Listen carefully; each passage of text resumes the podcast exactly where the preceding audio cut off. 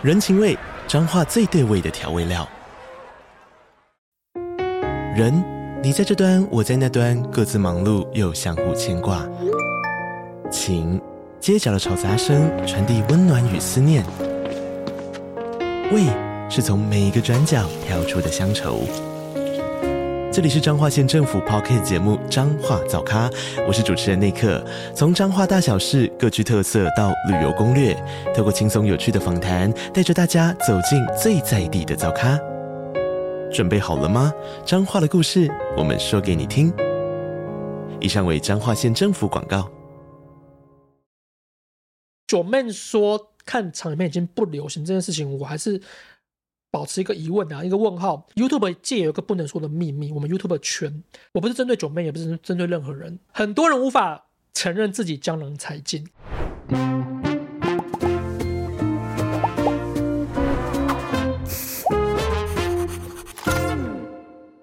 大家好，我是范琪斐，嗨，我是路易莎莎，欢迎收看《匪夷所思》啊。那今天我们阿姨想知道，我们要 feature 一个真是大 YouTuber 啊，大。知识型 YouTuber，对，很有名啊、哦。然后呢，流量也很高的这个历史型 YouTuber Cheap 这样子、嗯、，Cheap 这样是这样子啊。我其实对他很好奇，嗯、我其实想认识他很久了，可是不知道为什么我总我我 somehow 有个印象，他以前骂过我。你这是 PTSD 吧？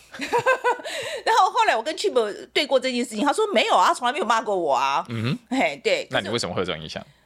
因为他就很会骂人呐、啊，他骂过很多人呐、啊。我，然后不过他没有真的真的没有骂过我啦哈。那所以我们这一次我就觉得这次找 Cheap 来，其实我几个想问啊。嗯、第一个就是哇，他真的很好战哎、欸，为什么这么好战这样子哈？这是第一个。那第二个就是呃，我真的觉得做公共议题的 YouTuber 其实不多。嗯，呃，我们是一个那。Cheap 有在做，因为就是行人路权这个部分。嗯、那我也想要知道说，他用一个呃，就是自媒体的身份来做这个行人路权哈，这种公共议题，他的经验是什么？嗯、那为什么会想做这件事情？嗯、呃，是不是因为我们传统媒体都没有在做啊，所以只好捡起来做啊？就是他的这个动机是什么？嗯，所以我我也非常好奇，就是说我们用自他用自媒体啊这样这样一个形式来做公共议题。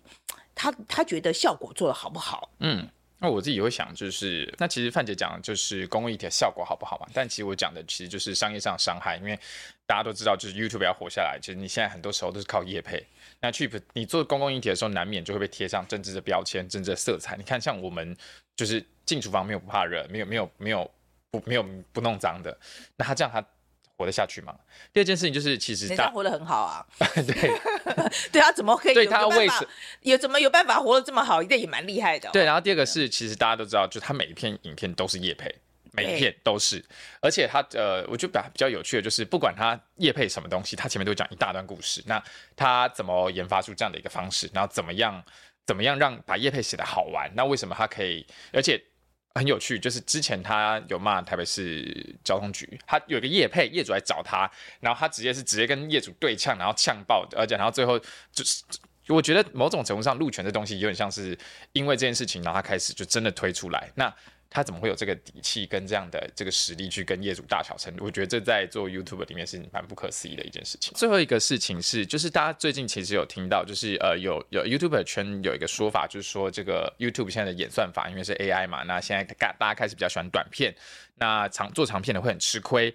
然后那个时候，我记得我看日期就写一篇文章，他就说 Cheap 是少数没有被扫到的，他的流量是几乎是做的很好，而且他的流量也没有因为说他的订阅数成长了，然后然后观看数掉下来。我想知道他对这件事情的看法如何啊？对，而且我们找 Cheap 来的时候，刚好是有很多很知名的 YouTuber 都停更嘛啊。嗯。那我也想问问看，他说他的想法是什么？那他有没有想过有一天自己啊可能也被观众抛弃了？必须要停更这件事。好了，那我们来看看 Cheap 怎么说吧。好，来 Cheap，呃，我说实在哈，我我其实呃看你的东西当然看很久了，我就觉得就书真的读了很多啦，东西看了很多才有办法写这些东西出来，嗯、就知识的含量是非常深的。但我对你另外一个印象是，你真的很会吵架哎。其实还好，现在收敛很多。我跟大家讲一下啦哈，你跟多少人吵过架？我们随便捞一下，什么历史哥啦、理科太太啦、罗百吉啊、老高啊、统神啊，还有那个新竹的这个花莲议员。OK，好，那你你这个为你有没有想过，就是？跟人家吵架这件事情，会不会有什么后遗症？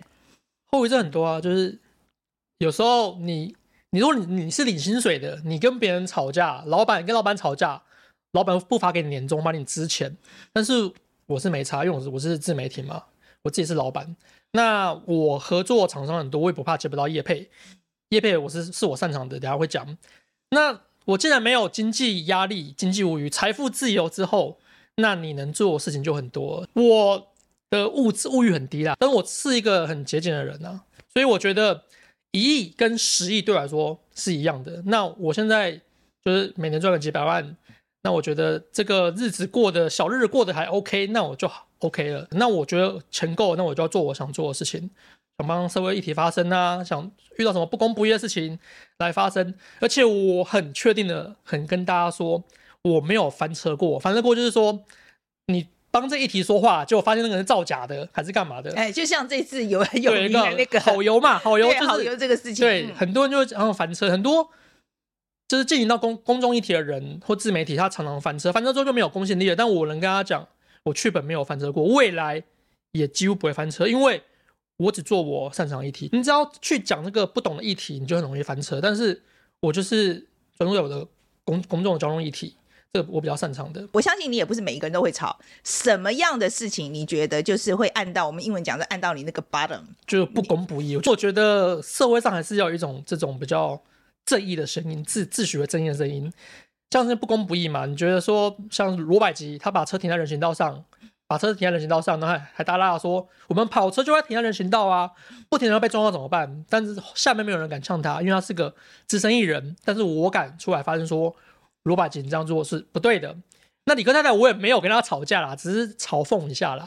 李克太太他把他的咨商笔记拿出来卖，那我老婆心理师，我觉得这个很像你说法律上一定一定是合法的嘛？因为我没有说要帮你咨商啊，我只是把我咨商心得拿出来跟大家分享。但是理科太太可能不是一个专业的心理师，这样拿出来可能不太好。我觉得社会上不公不义的事情呢、啊。我真的觉得当下就是一口气，当下就是一一股冲动，真的是一股冲动。有没有 backfire 过？没有，我觉得我自己对的啦。我觉得我刚说不要翻车，我还是秉持一个信念：你认为你是正确的，你真的是正确的，你要再三思考你是正确这件事情，这个议题你是对的，你就不要去管那些负面。真的被很多人批评，我被公开骂是很多骂，还有私讯骂的。私讯骂你说什么什么乱来乱讲一通什么之类的什么，我再也不看你东西了，这种东西太多了。但是我觉得这个信念就是你只要觉得是对的，但真的是要对的哦。另外一点就是我刚才说的，嗯，你的专业你要懂去去变你懂的嘛。我懂什么？我懂历史，我懂交通，我交通我我研究很久了，而且我也是我同咨询道合的朋友，我们就会讨论这个到到底正不正确。像是新竹议员他把那个灯装在那个爆闪灯装在电线杆上面，我觉得是错的。那我就敢发声。爆闪灯那个议题啊，已经就是吵了两年了，差不多就是这是这是错的啦。嗯，那议员应该是还是要再思考怎么样让路口变得更安全，而不是装那个灯。我是传媒出身的哦，所以我我觉得我我一直到现在来讲，我觉得我出去我跟人家介绍，我就说我是记者，我是新闻人这样子。我到现在还觉得，可是我必须要讲，做新闻跟做 YouTube。我觉得还是不大一样的原因，是因为 YouTube 很多里面是娱乐性质很高的东西，但我觉得新闻很重要一个功用就是要它就是要谈论公共议题。你觉得我们现在的传传，你觉得我们现在传统媒体有在担负起这个责任吗？你说找台湾找一个真正公正客观媒体，我觉得真的很难呢。你说三立、民视、中天、TBS。或多或少都有他的政治立场。你看他的老板的组成，看他的股东组成，看他的，甚至有些电视台在某些政党还有中常委、中执委，这个就是很明显，他是跟政治是混为一谈的。所以你说担负这个起政政治责任，我觉得是很困难的事情的。像之前有那个袭蓝的事件，说台湾媒体很烂，台湾媒体没有负好责任，然后我发现三天。内没有媒体会报这件，没有媒体报这件事情。即使他骂的不是他这间媒体，但他也不敢得罪同行，因为可能哪一天我我翻车了，同行被打落水狗。我觉得台湾媒体这点事情很是比较难做到。台湾的政治很像琢磨太深的感觉，台湾太政治化，就是没有办法骂同行这件事情。其实我们在电视台的时候是有一点点这个默契，因为他就会觉得说，你今天我若犯了错，呃，你就比如说我就骂你的话，哈，我就我就骂，比如说我就骂我的同业的话，他就觉得将来我也犯错的时候，我就惨了这样子。我其实自己本身是因为骂过同行，嗯、后果非常严重，因为那一次其实我差点被开除。那所以你觉得，呃，像自媒体？像你这样进来做这件事情，我们来做当然可以，但是我们的声量就是没有传媒这么大呀。我是说真的，没有我们再不做，没有人要做了。可是我说真的，你以自媒体，你帮你，我觉得你讲句公道话，我们自媒体做公共议题，你觉得你觉得这个是一个好，这个好处多于坏处的事情，还是坏处多于好处？对，我还是我其实一直在讲说，我们跳出来做公共议题真的是很累很辛苦，就是你们不要再批评我们了啦。我觉得这些事情你不帮不帮忙就算了，不要讲风凉话。任何的公众议题都不是一蹴可及的。法国大革命也搞了好几年吧，美国都在搞好几年吧。不要说那这么远的东西，戒严时代也是有党外人士。你看陈菊、黄信介、郑南榕那些人上街抛头颅洒热血，真的真的是洒热血，失明的被关了二十五年。那时候一定很多人跟他们讲风凉话嘛。甘地是富二代，甘地是律师、欸，诶他是印度人，他是留学英国的，他是既得利益者。为什么甘地这么白痴要去跑去跟那些穷人在一起抗争，说我们要独立，我们要独立？那华盛顿也是富二代啊，华盛顿他是英国的富二代，那他搞这个美国战争、美国独立战争，很多都是这富二代出来搞的。那我虽然不是富二代，但是我做自媒体做的风生水起，我自己不跟你掺这些东西，我也做做很好。那我为什么要出来？我觉得这是信念问题。为什么人类会进步？我觉得就是信念问题。如果没有甘地、华盛顿，还是法国大革命，那些人站出来挑战制度、挑战专制、挑战现有，就是打破现有的专制，打破那些既得利益者既得利益，那我们人类不会进步。我们现在还在专制时代，还在皇帝哦，皇帝好棒啊，皇帝真的很棒。我们有现在的民主，有现在的投票权，有现在言论自由，都是那一些人忽然想到哦。这个东西不是我们该应得的，这个我们应该去争取我们的民权，争取我们的民主。我没有这么伟大，但是我跟他们一样在做同样的事情，做这个小螺丝钉。我希望让台湾的交通更好，让台湾每年死三千人，我们逐年降低，不要说明隔年就死零人，三千人、两千五百人、两千人，逐年降低到跟日本同水准，这就是我的目标。你觉得？自媒体进来做公共议题，你觉得它最大局限在哪里？没钱嘛，没钱没声量嘛。电视台是四五百人、五六千人，而且他们有预算，而且他们还有人脉，他们党政高层关系好，他们能做很多事情。像很多我见很多业配，那后来发现这业配都是电视公司在牵线的，就是就是说桃园市政府发一个发标个业配来，就是电视台去投标得到之后再转包给我。那第二是我们还要看 YouTube 的脸吃饭，好像。中天版是传媒嘛？那他到 YouTube 上之后，声量真的下降很多。嗯，这是个局限。可是我觉得我在传媒的很多朋友其实是很羡慕我们的影响力的，因为他觉得他们没有影响力。没有啦，现在我觉得现在传我自己觉得啦，传媒影响力还是比较大，因为大部分的中老年人，大概四五十岁以上的还是看电视新闻比较多啦。他就卡在那个五十二台啊，对不对？我电视十一点一到哦，然后哦，欢迎欢迎收看八八八，就是他们人家就是。很容易就看到，但我们自媒体开始在那个破茧而出，那个过程是非常困难的。所以你觉得将来，呃呃呃，在自媒体谈公共议题这件事情有没有前途？我觉得很困难的。我觉得，因为还是讲一句话，想发声的人他没有力量，那有力量的人他不发声。有说木木百万 YouTuber 没有人敢发声的，他们不敢讲公共议题，甚至就是我在搞路权的时候，我甚至私下去拜拜托这些。百人队的朋友说：“能不能就是帮我们发声？这是公公共议题。他们大部分的人都是有犹豫，说会不会被贴上标签。我今天搞路权，我说没有，路权是非常中立的，因为我们路权我们是受到民进党政府背书。”国民党在野党也认可，他们还是有有帮我啦，就是很多 YouTuber 有帮我。这种路权那么中立的问题，他们都不敢碰。他后来怎么对怎么样帮你？我意思是说，他没出面，但是他怎么帮？他们就可能发个限动或发个文，是说希望大家一起参加这个活动，哦嗯、但就仅此而已。那连路权这么中立的东西，就不会得罪政府，也不会得罪在野的东西，我们这些很大的自媒体都不敢碰的话，那你说这种巴西蛋疫苗还是？风电这些更敏感的蓝绿对抗问题，更没有人敢碰。我们请请徐小新来的时候，我们就被骂是中共同路对人、啊、对对对对。那我们请陈吉仲来的时候，他就说我们帮那个政府背书，哎，对，对在帮在帮执政党洗地啊，我们常常发生啊。你那边没有吗？有啊，最早以前我本来就是偏绿，我亲绿的。我说真的，我是亲绿的。我最早以前是非常绿，因为韩国瑜那时候实在是太。太太太夸张，太好笑，太好笑，所以我就一直笑韩国瑜。所以我那时候吸了很多绿的粉丝进来，就是说这个新新的剧本讲历史的，然后他嘲讽韩国语讲的非常好笑。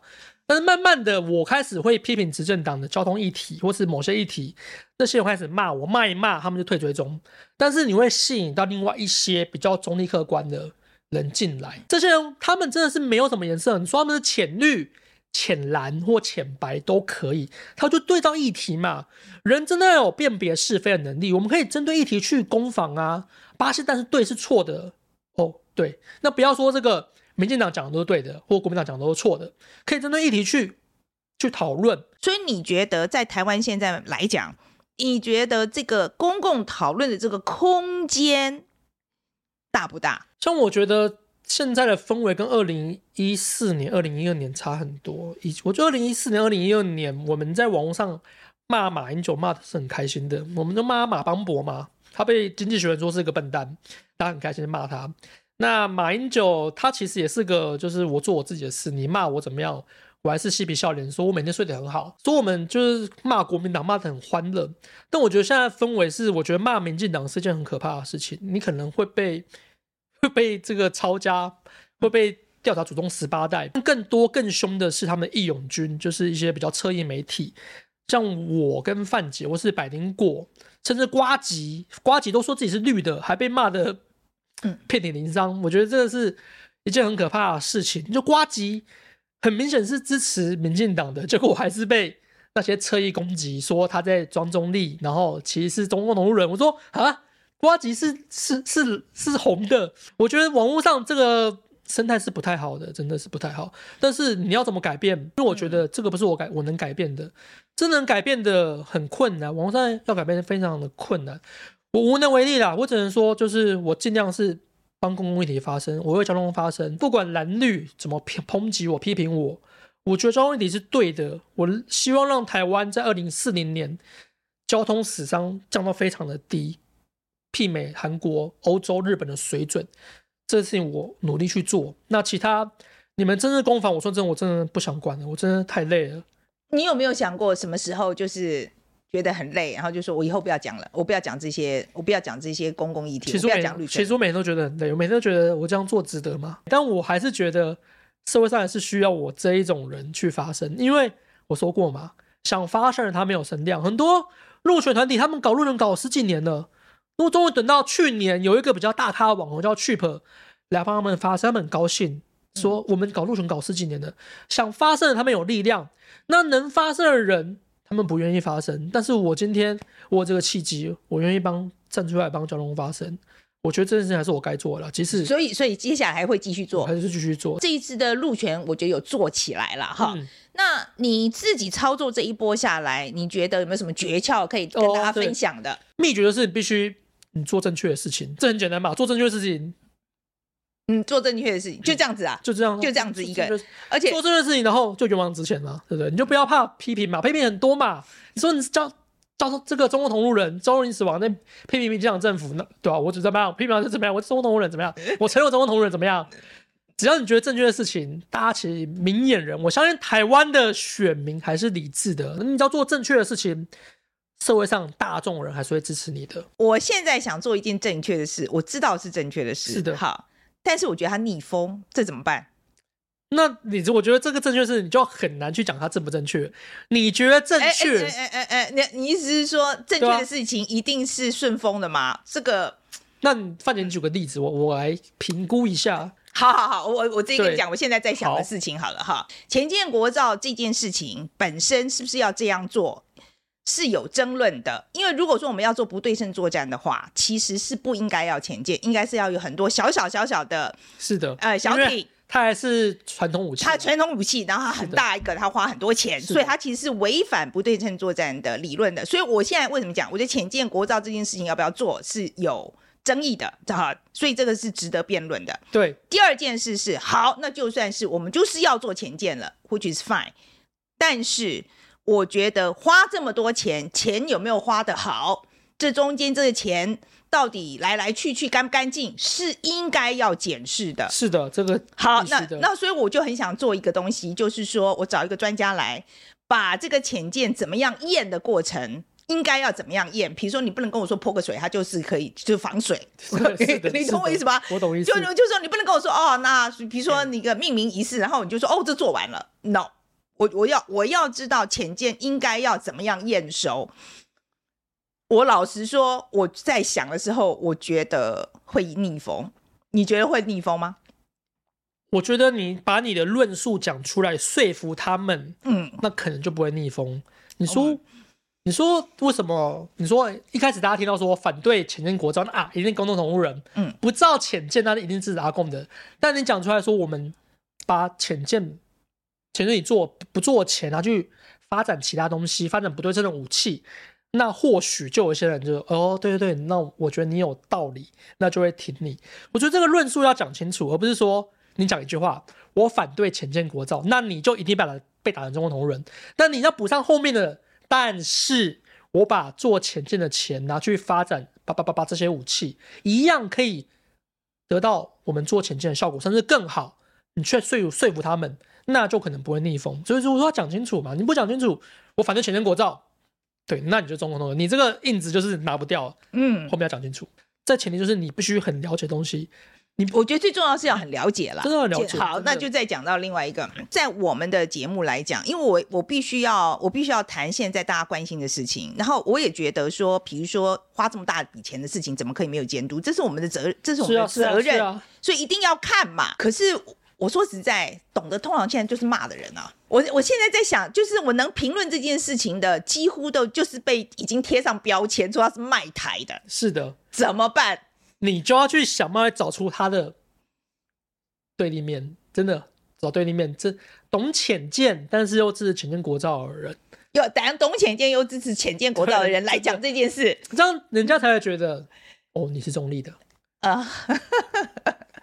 真的好，好，真的，我觉得这样子啦，我觉得应该 OK。好，那还有另外一个问题，好，我现在跟你讲啊，还我们如果要真的要做这件，很多懂的人他根本不愿意出来公开讲，而且如果说他今天是支持国呃那个浅见国造的，他即使知道这里面有问题，他也不愿意出来讲。我觉得这是大环境问题了，那就是台湾社会氛围问题。嗯、我刚刚说台湾的蓝绿对抗太激烈了，导致很多人他有理想有抱负，但他不敢出来。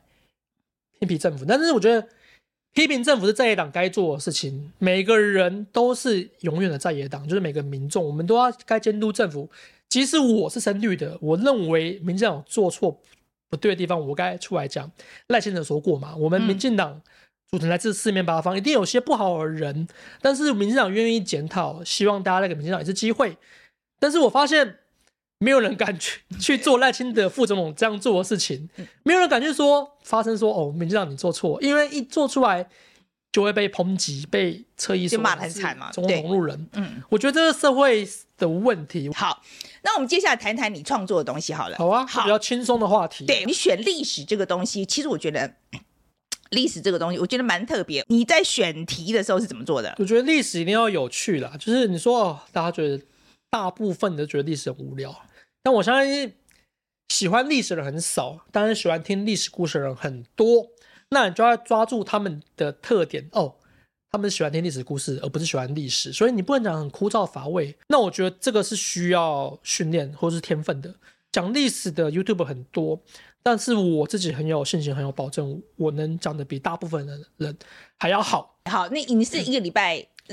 嗯我一个礼拜出出出两支，出两支。但我现在接近两个礼拜没有出，因为我现在声音很沙哑。对 对，一个一个礼拜出两支，可是你那个资讯量很大哎、欸。对，所以你一天要工作多久？我除了睡觉以外就是工作，然后不休息，礼拜六、礼拜天不休息，不休息。我连过年都不休息。你你觉得这样正常吗？我觉得不正常。我说，我觉得这个模式是很很非常不对，希望大家不要学我。你你以商业模式来说，这绝对错误的。你一定要把东西分给下面。我是学历史的嘛，所以我知道。历史是可以借鉴的，诸葛亮，满满的亲力而为，什么粮草运到长，运到汉中，运到什么这种芝麻蒜皮小事，他都要自己看，自己签名，自己盖章，那最后五次就累死了。那司马懿就是比较把东西放给下属去做。我每支影片的品质，我敢说就是保持很好，但是我上面速度很慢嘛。我希望我未来的模式是，我就只写文案，就写文案，对，嗯，因为文案是影片的精华，嗯，那那个制作方面，我希望。分给下面人去做，嗯，那这这个过程需要一个过渡期，因为你新找来的员工一定做没有你好嘛。那我希望就是过渡期就尽量缩短，慢慢慢慢的，我那就只写文案。那我一个一个礼拜创作两次、三次影片，甚至更多影片，让大家看到我的好的影片。那这样商业模式可以赚更多的钱，这是另外一点呢。嗯。呃，对，讲到赚钱这个事情，我们练我们这个研究员超级佩服你做业配啊！你这个业配的那个模式，通常就是这个讲讲讲讲，突然 就冒出来这样子。我觉得这是最不伤害频道的办法。OK，为什么选择这样的方法？我觉得业配是一个很伤频道，但是它又必须存在的东西，因为它要赚钱嘛，对不对？这是很两难的问题。我要业配，但是业配又把我观众推出去，该怎么办？我就想这个问题，我觉得那就该。置入性业配，我不去让观众得到个历史知识。你不是说我今天来看叶配觉得非常不爽，我的主旨到之前还是刻在我的脑海里面，每天就在想，每一个观众来看我的影片一定都要有收获，有了收获。那后面我接一段叶配，你不喜欢你就跳掉嘛，我我不强迫你看叶配，但是我一定尽力把那个业主叶配做到最好。那我希望做到三赢的局面，我 Cheap 我得到叶配了。那叶配钱给我，好，给我十万块。那厂商呢，得到宣传效果啊，Cheap 帮我们的这个沙龙巴斯卖了多少东西，我赚到钱了。那观众呢，看到了，觉得就哎不错，大家也不反感。那目前至今为止，这个模式我进行了大概三年，因为我第一年小咖嘛，没没借不到业配。那第二年、第三年、第四年我这样做，那我几乎每次影片都是业配。那事实每一支影片都业配，每支都是业配。嗯，是因为我这个模式是成功的，但是。我目前问题就是遇到问题是我产量没办法提升，我的业配，呃一因为一条哦对，因为他要签的很好，他要他要就是要我，我很注重 要签的很好这样，OK OK，嗯嗯，就是别人很多很多 YouTuber 是每天开信箱收不到业配，嗯，觉得烦恼。我现在是不敢开信箱，你知道吗？我业配超多的，我不真不敢开信箱，因为我真的很很焦虑，就是我产量没办法提升。你说我现在感冒，那我插花家只有一个，我没办法提升产量。我非常焦虑，那我要把这些推掉。那而且我觉得我我业配的品质是好的，很多签很多厂商就跟我签约，直接签约跟我，我要签四支，我要签一年。那除了我觉得，我这边主动讲一下，我觉得我我业配做好，另外一个说我价钱很便宜，我价钱都很便宜。我跟大家讲，我业配一次收收十七十七万。我一百万一百万订阅 YouTube，一百三十几万订阅，嗯、那我每支至少二十二十几万，有时候甚至你运气好，有到到百万的。我为什么说这么便宜？我收十七万，你是不是要听我的？你知道你的内部开会讨论说，哎、欸、，Cheap 说要把这他我们的影片放在最后，而且只有六十五秒，哎，这样不好吧？会不会有？然后或就会有别的声音嘛？但是 Cheap 只收十七万，哎，你觉得他这样子会同意吗？所以最后呢，就哦对，那那就照 Cheap 说的吧。所以我收。便宜是因为我想做我想做的故事。你有没有那个灵感不足？觉得说我现在撞墙了？灵感不足这件事情不不存在我的范畴内，因为我是个历史 YouTuber。那你其他可能是阿迪，阿迪可能每天就要想一些，我今天要拍什么呢？或现在开箱的 YouTuber，我今天要开箱什么？眼睛睁开就是啊，不知道拍什么，没有没有灵感。很多人是灵感枯竭，他们比较是属于那种娱乐型的。那我历史是比较没有这问题，我很多都可以想。那我现在东西我可能。我觉得我一辈子都讲不完。我今天讲巴基斯坦历史，巴基斯坦跟印度，他们明明就是一个印度古文明啊，明明是一家人啊，为什么巴基斯坦跟印度在吵什么？你我可以讲这个吗，这还没有讲吗？那以色列跟这个巴勒斯坦爱恨情仇，爱恨光是爱恨情仇这东西一点就可以讲了，哇，一大堆。所以我觉得这种讲不完，嗯灵感枯竭的一天。OK。我们其实类似啦，因为我们国际世界那么大，我们讲世界的东西，他妈太多东西可以讲。世界一直在转啊，对不对？对啊，这个这个没没，我觉得这个部分我也没有这个太大的疑问啊。可是我觉得我的确是有些时候会觉得我喜欢的东西不表示粉丝会喜欢呐、啊。你没有这个疑问吗？有，所以我还是非常商业导向。说 Cheap 是历史频道，我还是比较过我，我每天我是个会自我反省的人。说吾日三省吾身嘛，就是每天要反省三次，还是干嘛？三人行必有我师焉。有三个人，今天那三个人比你差，你还可以从他身上看到缺点。那我现在非常自大说，我是华语界历史圈的很前前段班，但是还是在夜深人静的时候，还是看一些其他历史频道。为什么他们的流量会比我差，比我低？我觉得他们的历史还是太过于不不够普罗大众，不够娱乐。他们讲，例如讲一些比较很冷门的历史。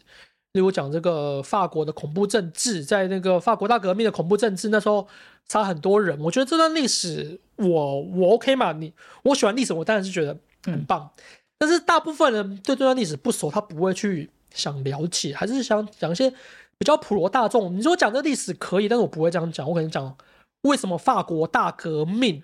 会成功，东西要普罗大众啊，就是我觉得这是我的信念，嗯、普罗大众。那最近大家在讨论很多啊，就是因为最近停更很多嘛，哦，那很多人就在讲说，是因为现在长片很难做。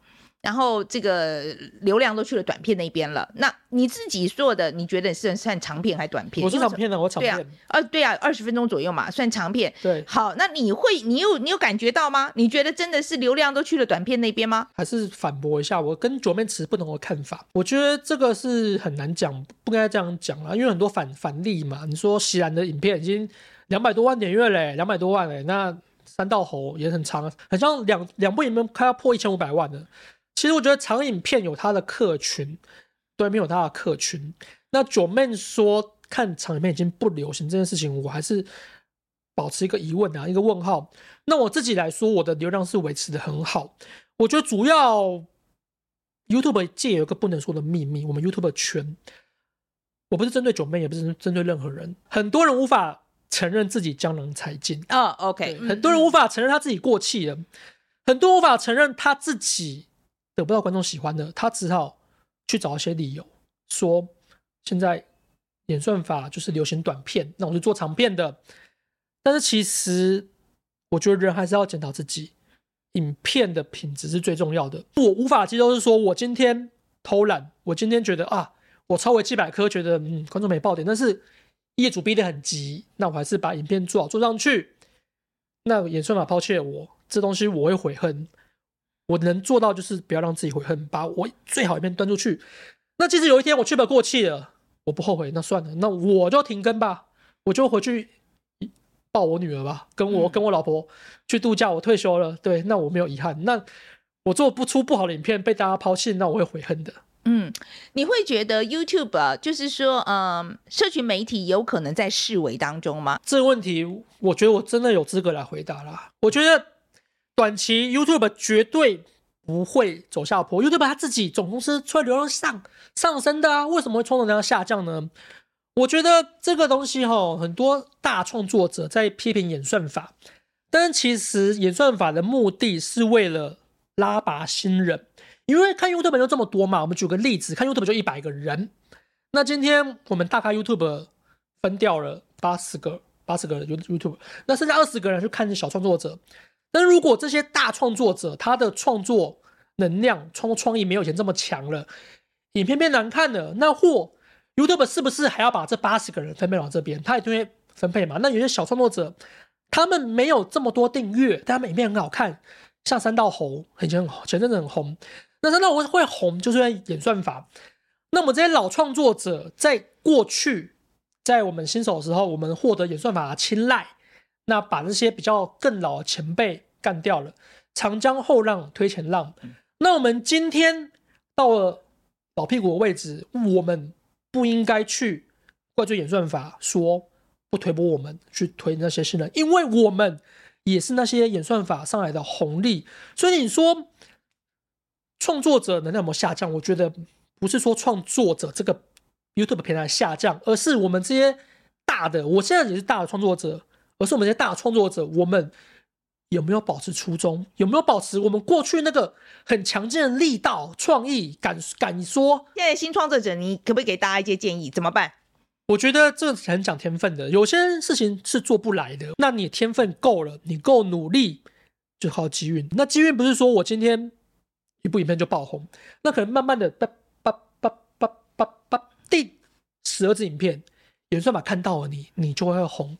我觉得机运演算法是一个，它就是 AI，它完全没有任何意思啊！我就是 AI 啊，你去问 AI 任何事情，他说我就是 AI，我不会说你是 Cheap，你住在永和，我不推你，我我讨厌永和人，我喜欢的是中和人。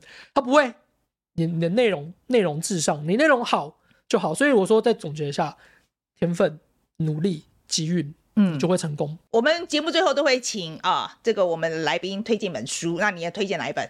其实刚好就是我非常推荐这一本啊，嗯，这绝对没有收任何钱，我从来不收出版社任何钱，所以我推出的是非常诚心诚意的。你好看。我就推你不好看，我就书收下，然后就就算了，就就不理你。对，那我所以我会推的话，代表是我真的是很喜欢的《世界大局地图全解读五》，然后说到第五册，这是一个法国的出版社出了一本书啦。那主要是讲顾名思义嘛，讲世界大局势嘛，世界上很多事情在发生，埃及跟伊索比跟伊索比亚在争这个水权，那中国跟印度在印度洋在争霸，中印度正想要把印度洋。纳为基哦，把中国赶出去。那中国在布吉纳法索驻军了。那法国跟德国又在吵这个天然气问题。这些事情事情都在发生。我们台湾都是非常匮乏。台湾的国际新闻呐、啊，就是大局观、世界观是比较缺乏。我觉得还是希望利用这些书啦，《世界大局地图全解读》来补充我们的国际观，让我们社会大众知道我们。不是只有百分之乱，那这种书在欧洲是非常流行的。那会翻译成中文到台湾，就表示说他们在欧洲已经突破重围了。台湾这种书市面上是比较少的，那我比较推荐这种《世界大局地图全解读》，因为不是说都是字还有图嘛，嗯，那比较普罗大众，希望大家去，即使不买。去书店翻一下，嗯、也非常值得啦。OK，好，今天非常谢谢 Chip，谢谢谢谢范姐，今天讲的非常开心啊。好，那我们来讲一下这个 take away 好了哈。嗯、呃，我先讲啊、哦，我今天对 Chip 讲一个事情很印象很深刻，当然就谈到这个公共议题这个部分了哈。嗯、那我是真的觉得他的他就是非常的觉得要仗义执言。好，的这一点我还蛮欣赏的，因为我是我真的觉得我们要做公共议题，如果你一直担心会得罪人，会失去业主业主的话，其实你就不要讨论算了，因为真的我觉得太困难了，因为太困难，那心理压力太大了。你说不可能讨好所有人吗？我觉得不可能的，那是不可能的事情。所以如果要讨论公共议题的话，的确就是要。我觉得不要想太多啊，我觉得是认真的去钻研那个议题就好了。那至于丢出来之后会发生什么事情，其实没有办法控制。嗯啊，那这是这是一个啦哈。第二个就是他有讲到很多 YouTuber 停更的这个事情，嗯、呃，我也觉得他的看法就是蛮，他就是 很很直接，很直接，他就直接讲说，那演算法是很聪明的，呃，你如果没有这个流量不行的话，就表示你做的不好了。嗯、OK，你就是江郎才尽了。哎，他批评说就是。那些抱在抱怨的话，就是有点老人心态啊，就是你以前曾经也是那种被演算法青睐的人，这样这些东西。对，所以我其实听了以后，呃，我也蛮觉得，就是我我觉得我们自己在看的时候，我们流量也是有高有低嘛，哈。嗯。然后我也是，我一再就跟我们同仁也是在讲这件事情。我觉得流量低当然是要注意啊，但是我觉得我们还是真的不要忘记我们当初为什么来做。来做我们这个自媒自媒体，当初为什么做这一行？我当初为什么来做这个东西的想法是什么？所以我一再在讲，就是说，我们就是希望能够提供好一点的资讯给观众嘛。这件事情不能忘记。那如果说有一天观众不接受你这个方法了，那就是那也许真的就是该我该退休的时候了。哦，我我觉得这一点，我觉得他讲的，哎，我是真的觉得说，对啊，那就是这样子继续做，做到哪一天真的没有人要看了，那就退休嘛。啊，你嘞？他在那个时候讲说，二零一四年大家赵三餐骂马英九这件事情，我觉得对，好像唤醒了我们那时候就是赵三餐在算。但对比现在，我不知道到底是怎么情况。但总而言之，就是你现在只要讲执政党坏话，或是讲任何一个政党一个坏话，马上就有那个执政党，就大家现在。下面拥护者就来骂这样子，对，然后很容易生气，也就是我觉得讨论空间真的变小很多，因为他一讲，就是我们那时候一直笑马英九，然后马英九二零一六年他卸任的时候还可以拍个影片出来的时候，我就觉得，呃，对，那个时代氛围真的是不一样。现在的讨论空间，我觉得真的是比较小。那所以在这样的情况之下，要做公共议题，其实我觉得确实是蛮困难的。这是第一，这是一件事情。那第二件事情，我觉得 Chip，嗯，大家可以看到 Chip 这么爱战啊，然后都这么直接，然后事后再来觉得啊，我当初好像太冲了。这性格其实蛮乡民的。可是我觉得这么多乡民为什么 Chip 可以红？某一个很大的原因是因为他内容做得够好。那内容够好，原因是因为他几乎没有在休息，他一直在看书。那他有不断的 input，他的东西才会出好的东西才出。我真的觉得他的那个业配啊。也讲到一个关键，他反正薄利多销嘛。我觉得他，他这个技巧也蛮厉害的，因为反正也没多，他就是把那个价格定低一点，所以他也不怕得罪得罪业主啊。可是怎么听起来像小吃店在卖小吃的感觉？对啊，对啊。可是我觉得他这个策略也不错啊。我意思就是说他是有策略的啦，哦。OK。然后他这策略也不错，因为他就是把价价格拉低，那反正得罪这个业主，有别的业主进来啊，所以他他的自由度就会变大。没有啦，是不是他做的很好？这效果真的很。对对，而且他真的很会做啦。他做那个业配的时候是真的也很认真在做这样子，那个创意非常好，所以难怪业主，难怪他，难怪他骂业主，他还是记，他也是不还是一一大堆人要找他做业配啊。而且另外一件事情是因为他骂业主那件事情，就是他自己有钻研东西啦。就是我觉得现在很多有时候评论说你什么都要评论，捞过界的时候，你就会你就会专业度就会。不出没有出来，你要选对战场，我觉得 Chip 这点也蛮聪明的。嗯，而且我觉得 Chip 的给我感觉就是说，另外一个就是你财富自由嘛，哈，就自由这件事情，呃，我觉得另外一个也是就是呃，不欲则刚。我觉得他的他的那个形容，我觉得也很有趣啊，因为他就说一亿。跟十亿对他来讲没什么差别了。啊 Okay.、oh,，OK，好了，那我是觉得 Chip 是真性情，我承认我跟 Chip 是一见如故，一见如故，真真的蛮多话讲的。好，如果大家对于 Chip 有什么想法的话，也欢迎留言告诉我们。所以喜欢我们节目的话，应该要按赞、订阅、分享的嘞，谢谢大家。